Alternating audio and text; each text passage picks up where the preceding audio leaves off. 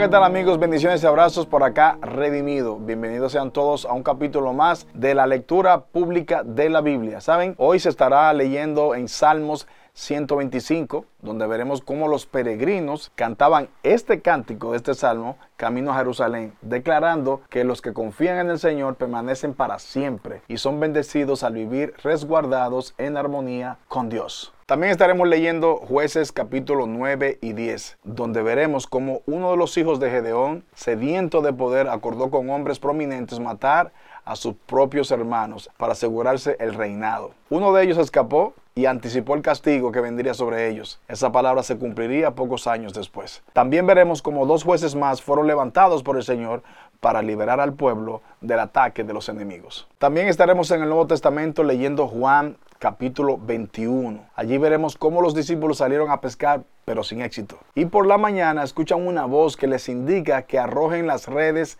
hacia otro lugar. Aquí también veremos cómo Pedro deja la barca y los peces y nada hasta la playa para encontrarse con Jesús, quien lo confirma con amor. El libro de Salmos, capítulo 125. Los que confían en el Señor están seguros como el monte Sión. No serán vencidos, sino que permanecerán para siempre. Así como las montañas rodean a Jerusalén, así rodea el Señor a su pueblo, ahora y siempre. Los perversos no gobernarán la tierra de los justos, porque entonces los justos podrían ser tentados a hacer el mal. Oh Señor, haz bien a los que son buenos, a los que tienen el corazón en armonía contigo pero expulsa a los que recurren a caminos torcidos, oh Señor.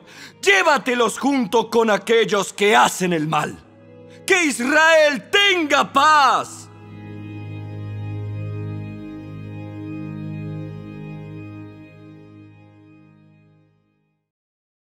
El libro de jueces, capítulo 9. Un día Abimelech hijo de Gedeón, fue a Siquem para visitar a sus tíos, los hermanos de su madre. Les dijo a ellos y al resto de su familia materna: Pregúntenles a los ciudadanos prominentes de Siquem si prefieren ser gobernados por los 70 hijos de Gedeón o por un solo hombre.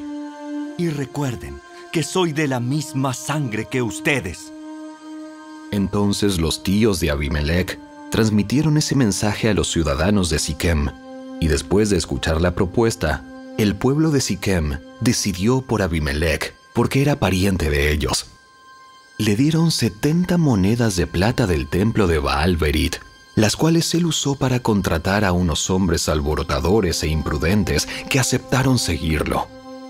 Fue a la casa de su padre en Ofra y allí, sobre una misma piedra, mató a sus 70 medios hermanos, los hijos de Gedeón pero Jotam, el hermano menor, escapó y se escondió. Entonces todos los ciudadanos prominentes de Siquem y de Bet Milo convocaron una reunión bajo el roble que está junto a la columna de Siquem y proclamaron rey a Abimelech. Cuando Jotam se enteró, subió a la cima del monte Gerizim y gritó: Escúchenme, ciudadanos de Siquem. Escúchenme a mí si quieren que Dios los escuche a ustedes. Cierta vez los árboles decidieron elegir un rey. Primero le dijeron al olivo, reina sobre nosotros. Pero el olivo se negó diciendo, ¿dejaría yo de producir el aceite de oliva que bendice a Dios y a la gente solo para mecerme por encima de los árboles? Entonces le dijeron a la higuera, reina sobre nosotros. Pero la higuera también se negó diciendo, ¿Dejaría yo de producir mi dulce fruto solo para mecerme por encima de los árboles? Entonces le dijeron a la vid, reina sobre nosotros. Pero la vid también se negó diciendo, ¿dejaría yo de producir el vino que alegra a Dios y a la gente solo para mecerme por encima de los árboles? Finalmente todos los árboles le dijeron al espino, reina sobre nosotros. Y el espino les respondió a los árboles, Si realmente quieren que yo sea su rey, vengan a refugiarse bajo mi sombra. Si no, que salga fuego de mí y consuma los cedros del Líbano. Jotam continuó. Ahora asegúrense de haber actuado honorablemente y de buena fe al elegir como rey a Abimelech y de haberse portado bien con Gedeón y todos sus descendientes. ¿Lo trataron con la honra que se merece por todo lo que realizó? Pues él luchó por ustedes y arriesgó su vida cuando los rescató de los madianitas. Pero hoy ustedes se rebelaron contra mi padre y sus descendientes al matar a sus setenta hijos sobre una misma piedra. Y escogieron a Abimelech, hijo de su esclava, para que sea rey de ustedes solo porque es su pariente. Si hoy han actuado honorablemente y de buena fe hacia Gedeón y sus descendientes, entonces que tengan alegría con Abimelech y que él tenga alegría con ustedes. Pero si no han actuado de buena fe, que salga fuego de Abimelech y consuma a los ciudadanos prominentes de Siquem y de Bet Milo, y que salga fuego de los ciudadanos de Siquem y de Bet Milo y consuma a Abimelech. Entonces Jotam huyó y se fue a vivir a Beer, porque le tenía miedo a su hermano Abimelech. Tres años después de que Abimelech comenzó a gobernar a Israel, Dios envió un espíritu que generó conflictos entre Abimelech y los ciudadanos prominentes de Siquem, quienes finalmente se rebelaron. Dios estaba castigando a Abimelech por haber asesinado a los 70 hijos de Gedeón y a los ciudadanos de Siquem por apoyarlo en esa traición de asesinar a sus hermanos. Los ciudadanos de Siquem le tendieron una emboscada a Abimelech en las cumbres de las colinas y robaban a todo el que pasara por allí. Pero alguien alertó a Abimelech acerca de la conspiración. Un día Gaal, hijo de Ebed, se mudó a Siquem con sus hermanos y se ganó la confianza de los ciudadanos prominentes de Siquem. Durante el festival anual de la cosecha en Siquem, celebrado en el templo del dios local, hubo vino en abundancia y todos comenzaron a maldecir a Abimelech. ¿Quién es ese Abimelech? No es un hijo legítimo de Siquem. Entonces, ¿por qué debemos ser sus siervos? Él no es más que un hijo de Gedeón. Y ese Zebul solo es su ayudante. Sirvan a los verdaderos hijos de Amor, el fundador de Siquem. ¿Por qué tenemos que servir a Abimelech? Si yo fuera el encargado aquí, me desharía de Abimelech. Le diría, búscate unos soldados y sal a pelear. Pero cuando Zebul, el jefe de la ciudad, oyó lo que Gaal decía, se puso furioso. Le envió mensajeros a Abimelech, quien estaba en Aruma, para decirle: Gaal, hijo de Ebed y sus hermanos, se han mudado a Siquem y ahora están incitando a la ciudad a rebelarse contra ti. Ven con un ejército esta noche y escóndete en los campos. Por la mañana, a la salida del sol, ataca la ciudad. Cuando Gaal y los que lo acompañan salgan contra ti, podrás hacer con ellos lo que quieras. Entonces Abimelech y todos sus hombres fueron de noche, se dividieron en cuatro grupos y se posicionaron alrededor de Siquem. Gaal estaba parado junto a las puertas de la ciudad cuando Abimelech y su ejército salieron de su escondite.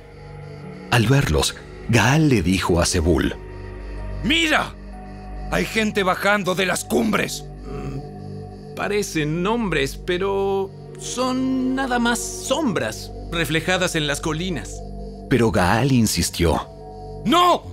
Hay gente bajando de las colinas y otro grupo viene por el camino que pasa por el roble de los adivinos. Entonces Zebul se volvió contra él y preguntó: ¿Y qué pasó con esa boca grande tuya que presume tanto? ¿Acaso no fuiste tú el que dijo, ¿quién es ese Abimelech y por qué debemos ser sus siervos? Te burlaste de esos hombres y ahora están en las afueras de la ciudad. ¡Sal a pelear contra ellos! Entonces Gaal marchó al frente de los ciudadanos prominentes de Siquem a la batalla contra Abimelech. Pero Abimelech lo persiguió, y muchos de los hombres de Siquem cayeron heridos por el camino cuando se retiraban hacia la entrada de la ciudad. Entonces Abimelech regresó a Aruma, y Zebul expulsó de Siquem a Gaal y a sus hermanos. Al día siguiente, la gente de Siquem salió a los campos para pelear. Cuando Abimelech se enteró, dividió a sus hombres en tres grupos y tendió una emboscada en los campos. Cuando vio que algunos hombres salían de la ciudad, él y su grupo saltaron de su escondite y los atacaron. Abimelech y sus hombres tomaron por asalto la puerta de la ciudad para impedir que los de Siquem volvieran a entrar, mientras los otros dos grupos de Abimelech mataban a la gente en los campos. La batalla duró todo el día, hasta que finalmente Abimelech tomó la ciudad. Entonces mató a los habitantes, redujo la ciudad a escombros y esparció sal por todo el suelo. Cuando los ciudadanos prominentes que vivían en la torre de Siquem se enteraron de lo sucedido, corrieron a esconderse en el templo de Baal Berit. Alguien le informó a Abimelech que los ciudadanos se habían juntado en el templo. Entonces él llevó a sus tropas al monte Salmón, tomó un hacha, cortó ramas de un árbol y se las puso al hombro. ¡Rápido! ¡Hagan lo mismo que hice yo! Entonces, siguiendo el ejemplo de Abimelech, cada uno de ellos cortó ramas, amontonaron las ramas contra las paredes del templo y les prendieron fuego. Así murieron todos los que vivían en la torre de Siquem, unas mil personas, tanto hombres como mujeres. Luego Abimelech atacó la ciudad de Tebes y la tomó. Pero había una torre fuerte dentro de la ciudad, y todos los habitantes, hombres y mujeres, corrieron a refugiarse allí. Se atrincheraron en su interior y subieron al techo de la torre. Entonces Abimelech los siguió para atacar la torre, pero cuando se preparaba para prenderle fuego a la entrada, desde el techo, una mujer tiró una piedra de molino que cayó sobre la cabeza de Abimelech y le partió el cráneo. Enseguida, él le dijo a su joven escudero, Saca tu espada y mátame. Que no se diga que una mujer mató a Abimelech. Así que el joven lo atravesó con su espada y él murió. Cuando los hombres de Abimelech lo vieron muerto, se desbandaron y regresaron a sus casas. De esa forma, Dios castigó a Abimelech por el mal que había hecho contra su padre al matar a sus setenta hermanos. Dios también castigó a los hombres de Siquem por toda su maldad. Así se cumplió la maldición de Jotam, hijo de Gedeón.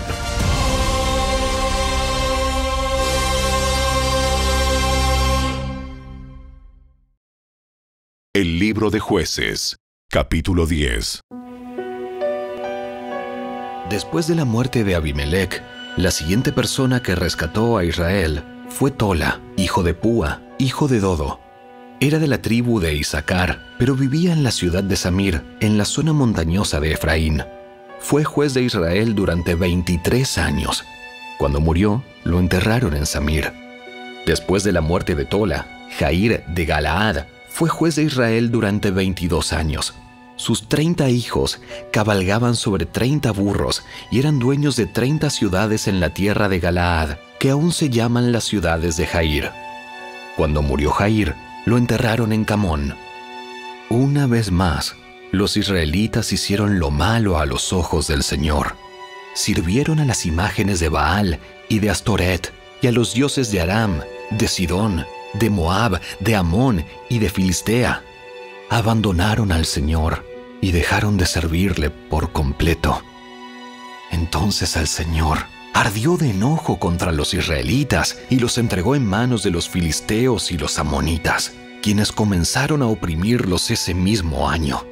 Durante 18 años oprimieron a los israelitas que vivían al oriente del río Jordán, en la tierra de los amorreos, es decir, Galaad. Los amonitas también cruzaron al lado occidental del Jordán y atacaron a Judá, a Benjamín y a Efraín. Los israelitas estaban muy angustiados. Finalmente clamaron al Señor por ayuda y dijeron, Hemos pecado contra ti. Pecado contra ti. Porque te hemos abandonado como nuestro Dios. Para servir a las imágenes de Baal. El Señor respondió, ¿Acaso no los rescaté yo de los egipcios, los amorreos, los amonitas, los filisteos, los sidonios, los amalecitas y los maonitas? Cuando ellos los oprimían, ustedes clamaban a mí por ayuda y yo los rescataba. Sin embargo, ustedes me abandonaron y sirvieron a otros dioses. Así que ya no los rescataré más. Vayan a clamar a los dioses que han escogido. Que los rescaten ellos de este momento de angustia. pero los israelitas rogaron al Señor diciendo, Hemos pecado. Hemos pecado, hemos pecado. Castíganos, como bien te parezca. Pero rescátanos hoy de nuestros enemigos. Entonces los israelitas dejaron los dioses ajenos para servir al Señor, y Él se entristeció a causa del sufrimiento que experimentaban. En esa ocasión, los ejércitos de Amón se habían juntado para la guerra y acampaban en Galaad, y el pueblo de Israel se congregó y acampó en Mizpa. Los líderes de Galaad se dijeron unos a otros, El primero que ataque a los amonitas será proclamado gobernante de todo el pueblo de Galaad. Todo el pueblo de Galaad.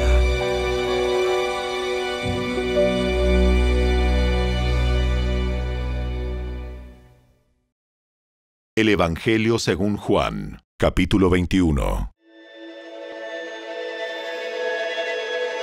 Más tarde Jesús se apareció nuevamente a los discípulos junto al mar de Galilea. Este es el relato de lo que sucedió. Varios de sus discípulos se encontraban allí. Simón Pedro, Tomás, al que apodaban el gemelo, Natanael de Caná de Galilea, los hijos de Zebedeo y otros dos discípulos. Simón Pedro dijo, Me voy a pescar. Nosotros también Nosotros también vamos. Así que salieron en la barca, pero no pescaron nada en toda la noche. Al amanecer Jesús apareció en la playa, pero los discípulos no podían ver quién era. Les preguntó, Amigos, ¿pescaron algo? No. Echen la red a la derecha de la barca y tendrán pesca. Ellos lo hicieron y no podían sacar la red por la gran cantidad de peces que contenía.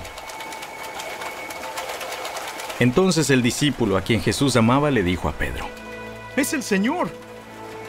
Cuando Simón Pedro oyó que era el Señor, se puso la túnica, porque se la había quitado para trabajar. Se tiró al agua y se dirigió hacia la orilla. Los otros se quedaron en la barca y arrastraron la pesada red llena de pescados hasta la orilla, porque estaban solo a unos 90 metros de la playa. Cuando llegaron, encontraron el desayuno preparado para ellos.